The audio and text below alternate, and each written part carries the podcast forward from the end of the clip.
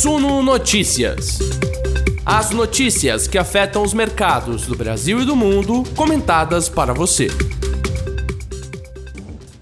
Opa, 19 horas, quarta-feira, 9 de março de 2022. Já sabe que está começando, né? É a nossa live do Sul Notícias. Sejam todos muito bem-vindos ao nosso noticiário que resume tudo o que fez preço, tudo o que fez diferença nos valores dos ativos nesta quarta-feira. Eu sou Gregory Prudenciano, editor multimídia, apresentador das lives. E agora a gente fica junto nos próximos minutos para entender tudo o que fez diferença nesta quarta-feira. Obrigado a todos que estão chegando agora, a galera que já estava aqui na nossa fila VIP, a vocês que nos ouvem pelas plataformas de podcast, vocês que nos acompanham pelo YouTube ao vivo ou mesmo depois. Um dia amplamente positivo para o Ibovespa, hein? O Ibov subiu 2,43% hoje, terminou o dia nos 113.900 pontos. E não só o Ibov, hein? As bolsas de Nova York, as bolsas da Europa subiram com força, os investidores com fôlego, com vontade, né, por ativos de risco. Isso porque há notícias vindas do leste europeu de que os governos da Ucrânia e da Rússia estão dispostos a sentarem na mesa e negociarem. Pode ser que haja de fato o fim da guerra. Isso já animou os investidores. A gente viu os ativos subindo hoje e as commodities que estavam subindo com muita força por causa da guerra caíram. O petróleo desabou 13% hoje. Isso, óbvio, não ajudou as empresas do setor petrolífero, mas outras empresas se deram muito bem, obrigado. O dólar também caiu 0,84%, terminou nos R$ 5,01. O IFIX ficou quase no 0 a 0, 0,03% de queda, 2.725 pontos. E agora a gente fica por dentro de tudo o que aconteceu. Obrigado pela audiência e começa o nosso noticiário quando? Agora, depois da vinheta.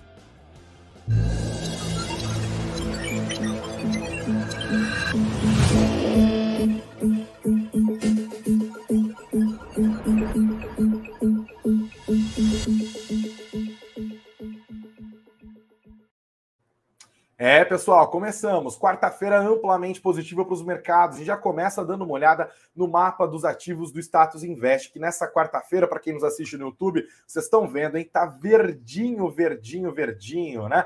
Tem alguns poucos quadrados vermelhos aqui. Vamos dar uma olhada? Quem que caiu hoje, né? A Vale caiu com força, 6,24%. É, puxou para baixo o Bradespar. Petro 3 acabou caindo, mas bem pouquinho, 0,03, praticamente estabilidade. Petro Rio não, aí o tombo foi brabo mesmo, 6,44%. A 3R Petroleum também tombou bonito, 4,35%. Quem acabou caindo hoje também foi a Rumo, a Rail 3, 0,37%. De resto, meu povo, tudo no azul, tudo bonitinho no azul. E inclusive, ó, a Vale caiu e ela puxa muito para baixo, de fato a Petrobras poderia ter caído bem mais, né? Ainda mais considerando o que aconteceu com os preços do petróleo hoje. Mas no final das contas, terminaram mistos os papéis, né? Petro 4 subindo 0,31, Petro 3, como eu disse, agora 0,03. Agora, serviços financeiros subiram, alimentos processados, os juros futuros acabaram caindo com esse noticiário mais positivo dessa sinalização de paz lá no Oriente Médio, né? Sinais, esse essa predisposição. Não é que a guerra acabou, não, mas essa predisposição já acabou ajudando os preços dos ativos. Né? Quem está sofrendo com juros mais altos acabou subindo. É o caso do varejo, aqui, Lojas Renner, Magazine Luiza, Via subiu com força, Grupo Soma, Americanas, PET subiu mais de 10% hoje. O setor de construção teve altas importantes, MRV mais de 10%, alta de 3,55% para Cirela, Ezetec 6,13%, JHSF quase 4,5% de alta. Setor de energia elétrica também com altas robustas de quase todas as empresas, mas o destaque fica sendo aqui o setor financeiro, tá? Porque era um setor que estava descontado, está sofrendo com essa questão das sanções, com essa turbulência no mercado financeiro internacional, estavam mais descontados, inclusive, e hoje acabaram subindo e foi o setor que puxou o Ibov, né? Lembrando aqui que a gente, quando olha o mapa, inclusive, a gente vê a composição, né? É, de fato, o petróleo e gás deu uma pequena puxada para baixo, mas não foram os papéis que pesam tanto no Ibovespa. A Vale pesa bastante no Ibovespa e puxou para baixo, mas o setor é, de intermediários financeiros acabou compensando. E o, tu, as ações do Itaú hoje subiram 4,98%, é, Bradesco 6,40%, Banco do Brasil 5,7%, Itaúsa mais de 5%, BTG BTG Pactual, 7% de alta, 6,87%. Santander, quase 9% de ganhos hoje, R$ 32,26. 29 centavos. Banco Inter, que foi beneficiado tanto pela questão do setor financeiro subindo, quanto pelos juros caindo, né? Porque afinal é uma empresa de tecnologia também, né? É uma empresa é, de uma fintech praticamente. O Banco Inter subiu 15,18%, né? Um, um numerão bastante importante aqui. Quem mais também? O Banco Pan acabou pegando onda também, 7,59%. Os bancões não. Eu ia falar que os bancões salvaram o dia, mas seria uma impropriedade da minha parte falar isso, porque os bancões acabaram tendo maior peso, mas não foram só eles que subiram. Como a gente viu aqui, todo o mapa bastante verdinho hoje, certo? É, o que, que aconteceu, né? Logo no começo dessa manhã, já existia a expectativa de que os papéis estivessem melhorando, é, os papéis estavam subindo lá na gringa logo cedo, por causa dessa notícia aqui, de que o presidente da Ucrânia, Volodymyr Zelensky, quer negociar o fim da guerra diretamente com Putin. A notícia está no nosso site aqui no suno.com.br barra notícias, suno.com.br barra notícias. Está aqui, ele quer negociar o fim da guerra diretamente com o Putin. Eu já, já vou dar mais detalhes sobre isso, mas olha, primeiro, né, nessa quarta-feira já havia a notícia de que a Rússia tinha aceitado um cessar-fogo de 12 horas para viabilizar a retirada de civis ucranianos em corredores humanitários em algumas das regiões do país, né, em algumas das regiões da Ucrânia. Essa, esse cessar-fogo temporário já deu algum alívio para os investidores, já mostrou que de fato há uma disposição e de que os custos da guerra talvez estejam elevados demais para o regime é, de Vladimir Putin. Isso foi importante, tá? Além disso, em meio a esse cessar-fogo, é, autoridades da Rússia e da Ucrânia já estavam negociando uma saída pacífica. Lembra que houve três reuniões até o momento, elas não chegaram a nenhum grande consenso, mas só a disposição para conversar em meio ao cessar-fogo já tinha melhorado o humor. Aí houve uma entrevista feita à imprensa internacional pelo vice-chefe do gabinete do presidente Volodymyr Zelensky, né, presidente da Ucrânia, e ele disse que a Ucrânia pode discutir a sua entrada na OTAN para chegar ao término do conflito, mas disse que o país não vai negociar uma polegada do seu território. Né? Falou: olha, a gente pode até pensar na possibilidade de abdicar desse diálogo, dessa tentativa de se tornar parte da OTAN, da Organização do Tratado do Atlântico Norte, que é essa associação militar a maior, mais poderosa do mundo, que inclui a Alemanha, que inclui a França, que inclui, claro, também os Estados Unidos, né, criada lá no contexto da Guerra Fria para tentar combater o avanço é, da União Soviética. A Ucrânia foi se aproximando da OTAN, assim como outros países que são ex-repúblicas socialistas soviéticas já se aproximaram, inclusive fazem parte dela, o caso da da Polônia, o caso da Lituânia e de outros países ali do leste europeu, a Ucrânia estava fazendo esse mesmo caminho. O Putin falou: olha, essa história da, da OTAN não nos desce, não aceitaremos. É os Estados Unidos colocarem base no nosso quintal aqui, apontando armas para a gente, para invadir a gente no futuro. Seria a mesma coisa que nós colocássemos uma base americana com bombas, com mísseis apontados para os Estados Unidos ali na fronteira dos Estados Unidos com o Canadá. Os Estados Unidos não aceitariam isso, nós também não aceitamos. Né? Essa foi uma das, inclusive, um dos argumentos, o que para alguns especialistas internacionais, é também uma das desculpas do Vladimir Putin para ter levado adiante essa invasão da Ucrânia. Então, essa sinalização de que o regime ucraniano já está disposto a negociar essa entrada na OTAN já ajudou bastante, tá? E aí depois houve essa entrevista do presidente da Ucrânia, o Zelensky. Agora a gente dá uma olhada na matéria da nossa querida repórter Monique Lima, competentíssima, que está aqui no nosso site. Tá? O presidente da Ucrânia, Volodymyr Zelensky, afirmou nesta quarta-feira que está disposto a fazer concessões para acabar com a guerra que a Rússia trava contra o seu país. Entretanto, o chefe do executivo acredita que isso só será possível quando ele negociar diretamente com o presidente da Rússia, Vladimir Putin.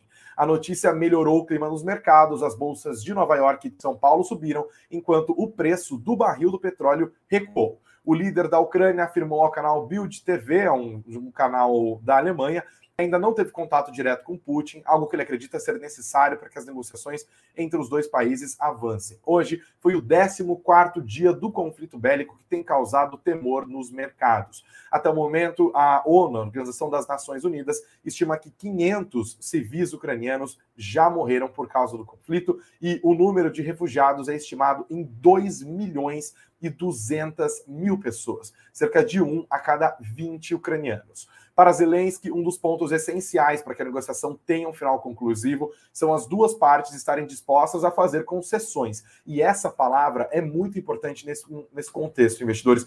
Concessões. A ideia de que eu posso abdicar para encerrar esse conflito que tem puxado as bolsas para baixo mundialmente, tem instaurado pânico em alguns dias, tem botado os preços das commodities lá em cima, como a gente tem sempre noticiado aqui no Sul Notícias, tá? O Zelensky disse algumas vezes já que está flexível para o diálogo. É, e ele falou aqui: somente após conversas diretas poderemos encerrar diretas poderemos encerrar a guerra. Tá? Tem mais aspas aqui para dividir com vocês, explicando melhor essa, esse posicionamento do presidente da Ucrânia, Volodymyr Zelensky. Né? Ele disse o seguinte: é, concessões podem ser feitas, mas não devem ser a traição do meu país. E o outro lado, a Rússia, também deve estar preparado a se comprometer. É por isso que elas são chamadas concessões. Esta é a única maneira de sair dessa situação, disse Zelensky. Ainda não podemos falar sobre os detalhes, ainda não tivemos contato direto entre presidentes. Então, o que está importando aqui, né? É, nessa entrevista, ele foi questionado se ele poderia reconhecer a região de Donbass como independente e a Crimeia como parte da Rússia. Só para a gente não se perder aqui, a região de Donbass, essa região do leste da Ucrânia, onde estão as regiões de Donetsk e de Lugansk, que foram reconhecidas pela Ucrânia como territórios independentes. Nessas regiões já havia ação de grupos separatistas russos, é, grupos separatistas pró-Rússia, que eram apoiados pelo Kremlin, que eram apoiados pelo governo da Rússia. E a guerra começou dias depois, um dia depois, se eu bem me lembro, do Vladimir Putin assinar um decreto que foi aprovado no Congresso lá da Rússia, reconhecendo que essas regiões que a comunidade internacional reconhece como parte da Ucrânia tornar-se-iam independentes e aliadas do regime russo. E aí ele disse: Ó, oh, vou mandar tropas ali para defender essas regiões desses novos governos, desses novos estados independentes que são nossos aliados, para que eles não sejam atacados pelo exército ucraniano. O que já foi interpretado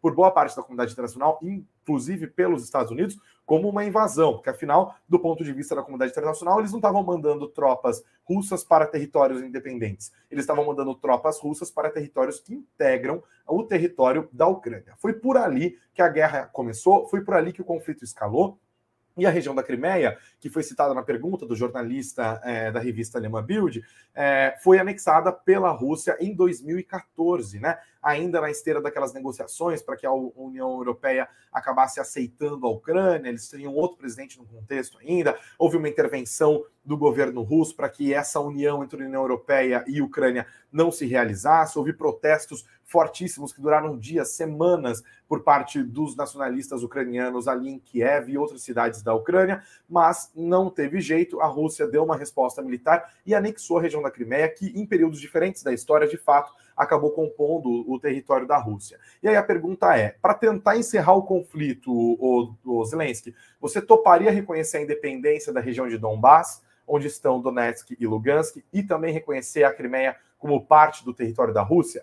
Ele não respondeu que sim e também não respondeu que não, mas disse que está disposto a fazer concessões, desde que a Rússia também faça essas concessões. Reafirmou sua disposição ao diálogo, ao diálogo e disse que quer conversar diretamente com o presidente da Rússia, Vladimir Putin. Esse conjunto de fatores ajudou a dar uma melhorada no mercado, né? A gente tem acompanhado aqui nas nossas lives, é, nos no, no nosso site, no Notícias, diversos conteúdos que a gente prepara, também aqui nos nossos podcasts, que os preços das commodities têm subido, têm escalado com muita força por causa desse conflito. Né? Primeiro, a questão do petróleo, é, porque a Rússia é uma importante produtora de petróleo, o gás natural também que ela exporta para a União Europeia, que depende em grande parte desse gás, cerca de 40% do gás usado na União Europeia é de origem russa. Também há impactos nas commodities agrícolas, nós vimos a escalada dos preços do trigo, nós vimos a escalada dos preços é, também do. É, qual que é outra que eu sempre falo? Do trigo e, e, e qualquer outro commodity agrícola ali? É, a soja. Não, não é soja, não. Ah, não lembro mais qual é, não. Me falem aí, porque eu, eu vou me lembrar, tá? Eu tô puxando pela cabeça. Mas, a gente, milho, milho, meu Deus do céu. Lembrei, é um milho do milho e do trigo, que são produzidos, inclusive, bastante em grande quantidade na Ucrânia, em grande quantidade na Rússia. Também vimos a escalada dos preços dos fertilizantes, né, subindo é, com muita força, porque a Rússia e Belarus, que é um governo aliado, também uma ex-república soviética, são produtores importantes desses, desses adubos que o Brasil importa em grande parte. A Rússia é responsável por cerca de 20% dos fertilizantes que são usados aqui no Brasil. Nós somos uma potência agroexportadora. Os custos aumentando do fertilizante significa que os custos dos alimentos também vão subindo, significaria aumento de custos da carne, porque afinal essas commodities são usadas para serem transformadas em ração que alimentam o gado, que viram a carne que nós compramos no supermercado. Então, são muitas fontes de pressão inflacionária. Nós vimos uma escalada gigante nessas commodities. O petróleo, inclusive, chegou a tocar o nível dos 140 dólares desde que o conflito começou. E aí houve essa pressão já doméstica para que o governo criasse uma maneira de evitar o repasse dos custos do petróleo para a bomba, né, para o consumidor final, o que também se tornaria uma pressão inflacionária muito importante. Lembrando que no ano passado os combustíveis foram a principal pressão inflacionária do nosso IPCA de 10,06%. É, então o governo já estava tratando com esse problema há alguns meses, agora a situação foi agudizada pelo conflito, por isso tem no Congresso essas negociações de propostas para tentar barrar o aumento dos combustíveis, há várias propostas distintas, chegou-se a falar em congelamento, depois o ministro Paulo Guedes, ministro da Economia, disse que não se fala de congelamento nesse governo, é, ainda existem outros projetos rolando lá, enfim, tudo isso está nesse contexto. E isso também empurraria, claro, os bancos centrais para subirem juros ainda mais para tentar conter a dinâmica inflacionária. Né? Aqui no Brasil a situação é até mais complicada, porque o nosso Banco Central já começou a subir juros muito fortemente no ano passado. Hoje nós temos uma taxa Selic de 10,75%. O mercado acredita que vai continuar a subir. Nos últimos dias, nós vimos reajustes nas projeções de vários bancos, de várias instituições financeiras, para o IPCA desse ano, caminhando para os 6%, e também com o mercado acreditando que a Selic vai até 13%, ou pertinho disso, 12,75%, e que vai manter os juros mais altos por mais tempo, que também causa um impacto no nosso crescimento, nesse caso, impacto negativo. Tudo isso estava no radar, acontece no Brasil e acontece também nos outros países. E essa notícia de hoje, por isso, ela é tão importante. Essa disposição para o diálogo acabou ajudando as bolsas hoje e nós vimos isso refletido nos ativos. Por exemplo, o petróleo foi o grande destaque de hoje, tá? As, o, na New York Mercantile Exchange, a NYMEX, o barril do petróleo WTI para abril caiu 12,12% hoje. Em um dia, uma queda de 15 dólares no preço do barril, terminou o dia nos 108 dólares e 70 centavos. O Brent para maio caiu 13,16%,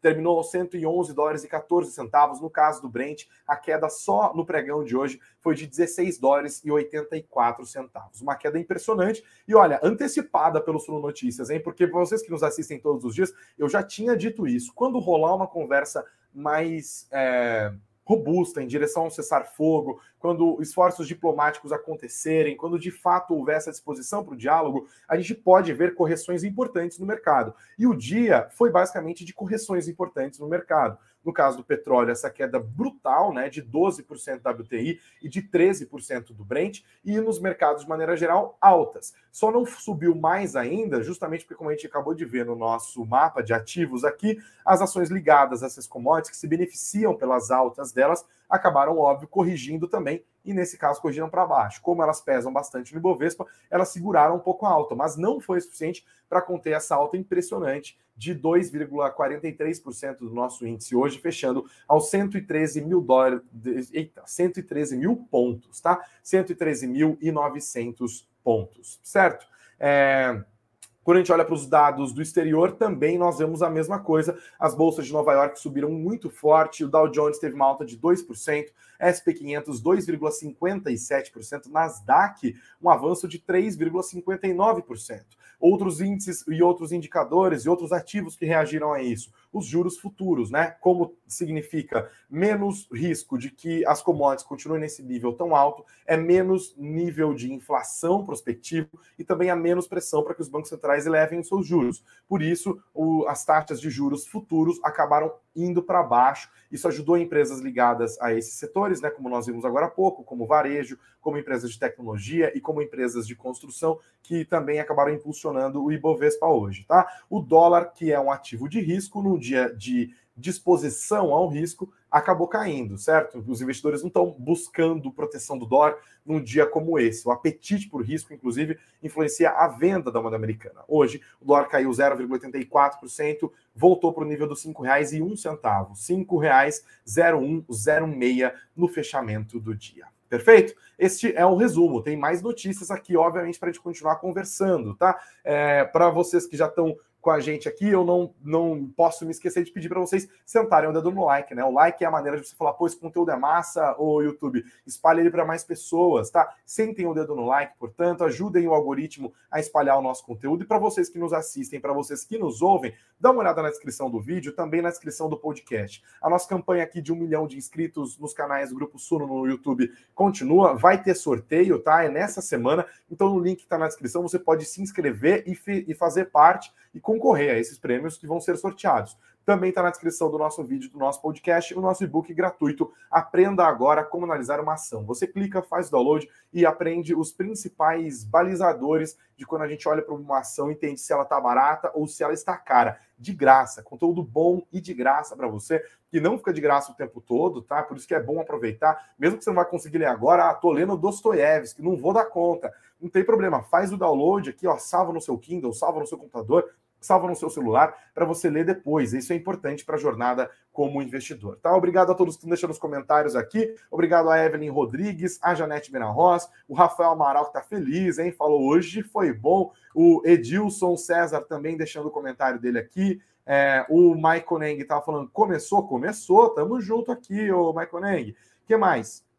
É, o Rafael tá bravo com essa história da Petrobras falando que congelar fundo eleitoral ninguém quer. Obrigado pelos comentários, assim como o Sidmar Tavares deixando boa noite dele, o Rafa Ber Bortolazzo, que me ouve da melhor, das a maior e melhor cidade do Brasil, Piracicaba. Um grande abraço, Rafael. Um grande abraço aí, Terrinha. Obrigado a todos vocês. O Silvio Santos, aqui, que eu não sei se você se chama Silvio Santos, se você é o Silvio Santos ou é um homônimo, mas obrigado também pela audiência também. Falou que hoje foi dia de respirar, né? O Maicon deixando o comentário dele aqui. É isso aí, galera. Obrigado a todos pelos comentários. Quero saber as opiniões de vocês, né? Agora a pergunta que fica é: esses esforços diplomáticos, essa sinalização do Volodymyr Zelensky e do governo do Vladimir Putin de fato vão se transformar em negociações? De fato, representantes desses governos vão se reunir em torno de uma mesa e negociar um cessar-fogo mais duradouro? Será que essas possíveis concessões que foram citadas da boca de um jornalista e que não foram confirmadas pelo Volodymyr Zelensky,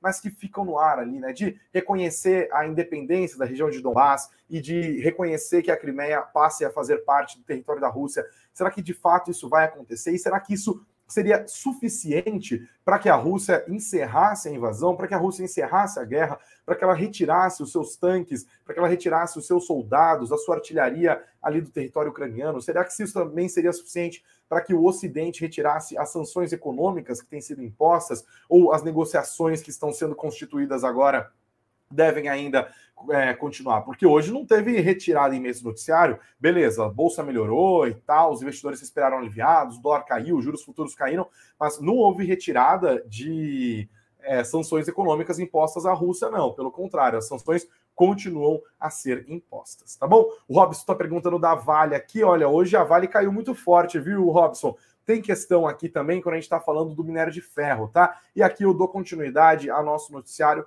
com a sempre falta de fé do Thierry. Que isso, Thierry? Duvido muito. Amanhã despenca tudo. Rapaz, que falta de, de, de fé, Thierry. Vamos ser felizes um minutinho. Deixa, deixa a gente sonhar, por favor. Olha, volto para nosso noticiário aqui, galera, para a gente dar uma olhada nas notícias que estão no nosso site, suno.com.br.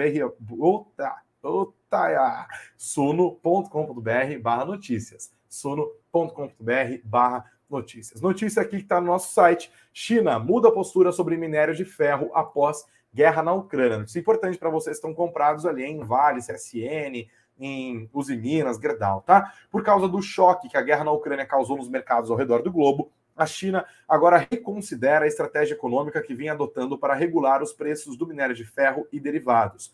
Desde o início do conflito, a cotação do minério de ferro na bolsa de Dalian na China chegou a atingir o ápice de valorização de 23,8% no fechamento de segunda-feira a 139 dólares e 20 centavos por tonelada. A China é o maior importador global de minério de ferro. Em 2019, um ano antes da Covid acontecer, a China importou 1,07 bilhão de toneladas de minério de ferro. O Japão, que é o segundo colocado, importou 119,6 milhões de toneladas, quase nove vezes menos do que a China. E ela também é a líder mundial em produção de aço, responde por mais da metade da produção global. Então, qualquer sanção, qualquer regulamentação que a China impõe a esse mercado acaba afetando diretamente os preços do minério de ferro e, por consequência, os preços da Vale, os preços da Gerdau, os preços da CSN, da Uzi Minas, tá? Segundo o jornal Valor Econômico, com a mudança geopolítica, a China decidiu abandonar as restrições à produção siderúrgica nos principais polos, como em Tanchan. Na semana passada, o governo da China já havia discutido adotar um decreto que obrigasse a utilização do minério de ferro que já foi contratado e estocado nos portos chineses, a fim de evitar a especulação e a compra de novos lotes. Contudo, o país decidiu caminhar na direção oposta e garantir o abastecimento de insumos da indústria, independentemente de um eventual aumento dos preços. Segundo analistas, o foco passou a ser a segurança da oferta de matérias-primas em detrimento da redução dos estoques. Em meados de 2021, sem esse controle estatal, o preço do minério de ferro atingiu a máxima histórica acima dos 220 dólares por tonelada. E desde então, com as medidas de restrição sendo impostas, os valores chegaram a cair aos 80 dólares. Isso às vésperas da realização dos Jogos Olímpicos de Inverno lá em Pequim. É, o sucesso, no entanto, foi efêmero, a cotação voltou a subir e agora está nesse nível dos 140 dólares. E isso impacta diretamente essas empresas, tá? Houve queda ontem discreta nos preços do minério de ferro, isso já tinha puxado para baixo as ações da Vale. Também tem um movimento de correção, viu? É, foi o Marcos que perguntou aqui, né? Tem o Robson, tem um movimento de correção, porque as ações subiram com muita força nessa escalada, então tem muita gente vendendo Vale agora para, inclusive, realizar os lucros é, depois das altas importantes que nós vimos na semana passada. Isso pode acontecer com mais força, inclusive, em outras empresas ligadas a outras commodities que subiram com muita força nas últimas semanas, e isso se o conflito lá na Ucrânia de fato caminhar para uma resolução, de fato caminhar para um fim. A gente não sabe, o cenário ainda está muito cheio de de perguntas, né? A gente não sabe de fato responder. Mais destaques de hoje aqui do nosso site do suno.com.br barra notícias. Hoje estreou o Rura 11, né? Que é o Fiagro da Itaú Asset com cota de 10 reais para investidores no geral. Olha que interessante, eu queria destacar isso porque é o fortalecimento do mercado de fundos ligados ao agro, né? Começou já a ser negociado aqui. Já foi negociado e fechou hoje? Quanto que ficou, inclusive? Vamos dar uma olhada? Rura 11 uh, aqui ainda não está constando, hein? Acho que vai começar é, amanhã, mas está aqui no nosso site. O produto chegou à bolsa como o maior fiagro do, do, país em volume e em número de cotistas. A captação ficou acima do montante estimado de 500 milhões e chegou a 600 milhões de reais, com 5,1 mil cotistas. 5.100 cotistas, né? É, com cotas de 10 reais por cada, bastante barato. Qual é a descrição? O Rura 11 é um fundo de papel que investe na cadeia produtiva do agronegócio por meio de ativos de crédito privado. E eles vão trabalhar com CRAS, LCAs, LCIs e CRIs, também cotas de FDICs, fundos imobiliários e outros fiagros. Sérgio Goldstein, que é head de crédito estruturado da Itaú Asset, afirmou que o produto financeiro voltado para agronegócio, como o Fiagro, tende a ajudar no crescimento do setor e também a contribuir para inovações e desenvolvimento com bons retornos para todos os investidores. Mais destaques de hoje, tá? Olhando os papéis aqui, as ações da Oi subiram hoje mais de 3%, foi 3,66% de alta, se eu bem me lembro. Isso porque o CAD, o Conselho Administrativo de Defesa Econômica, decidiu manter a aprovação da venda do imóvel para Claro, para Vivo e para TIM. O CAD desconsiderou um recurso que tinha sido apresentado e que ameaçava a venda do imóvel e manteve o acordo de, em controle de concentração. Com essa medida adicional, os membros do Conselho aprovaram por unanimidade a incorporação das imposições unilaterais para assegurar a mitigação de riscos no setor de telecomunicações. E assim, as ações acabaram subindo. Mais detalhes também no nosso site. A Marfrig divulgou o seu relatório, né? Do quarto trimestre de 2021 e o mercado está interpretando agora. Tem análises aqui no nosso site sobre os dados para você que está preocupado com esse setor de proteína animal e de fato o lucro líquido que a gente olha na comparação toma um susto, né? O lucro líquido da Marfrig ficou em 650 milhões de reais no quarto trimestre, uma queda de 44,5% em relação ao quarto trimestre de 2020. O Adriano Castro, que é analista da Genial Investimentos, disse que a expectativa era de bons números para, 2000, para o quarto trimestre de 2021, acima do consenso do mercado, mas mesmo assim a Genial se surpreendeu com os números da Marfrig. O EBIT da Marfrig ficou em 4,3 bilhões de reais, enquanto a previsão da Genial era de 3,7 bilhões. O consenso do mercado era ainda menor, de 2,9 bilhões. Considerando o lucro líquido, a Genial diz que apesar da redução, quando se compara o quarto tri do ano passado com o quarto tri de 2020, a justificativa é de que o efeito contábil, que não, é, não caixa e não relacionado com as operações, da participação da BRF soma 33,2% do total das ações da empresa e a ação da BRF sofreu muito durante o trimestre. E aí tem a avaliação. Assim como o ano de 2021, o quarto trimestre da Marfrig foi um trimestre marcado por recordes históricos para a companhia.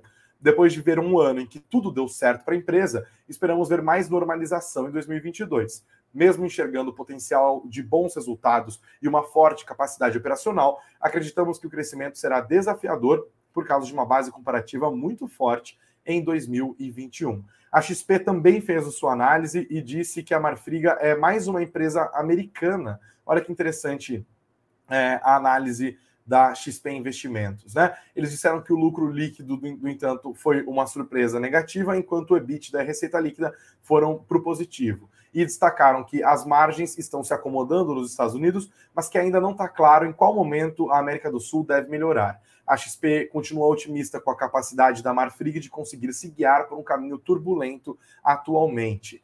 E o BTG Pactual avaliou os números da Marfrig no quarto trimestre como fortes e ligeiramente acima das expectativas. Os papéis da Marfrig também subiram no pregão de hoje, tá? É, o mercado também tem as suas apostas para os fundos imobiliários de shoppings, tá? E nós temos aqui uma sinalização de recuperação para esses fundos imobiliários que tanto sofreram desde a imposição das restrições por conta da pandemia de Covid-19, tá? O setor começa 2022 a sinalizar recuperação e já projeta um crescimento de 13,8% nas vendas do ano, segundo a estimativa feita pela Associação Brasileira de Shopping Centers, a Abrace, depois de janeiro crescer 10% nas vendas em comparação com janeiro do ano passado. É, e aqui temos o documento que foi liberado pelo Fundo Imobiliário HSI Malls, né, o relatório gerencial deles. Eles disseram: tivemos vendas e indicadores operacionais ao final de 2021 bem próximos a 2019. E no mês de janeiro já ultrapassamos levemente os números de 2019 quando consideramos vendas, aluguéis e mall e mídia.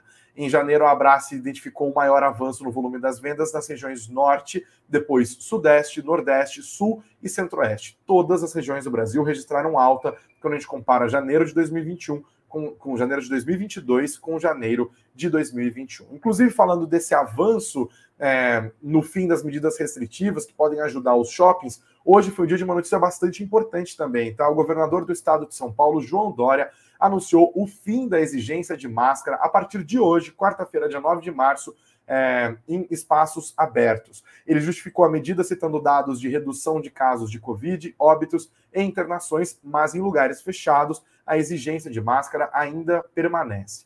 Durante o anúncio, o Dória, inclusive, até retirou a máscara e disse que é bom sorrir sem máscara. Os números do estado de São Paulo mostram que, graças a Deus, a vacinação está sendo bem aceita e que estamos passando por um momento de maior tranquilidade no que diz respeito às taxas de infecção e à letalidade inclusive a gravidade dos casos de Covid que estão sendo identificados. Perfeito?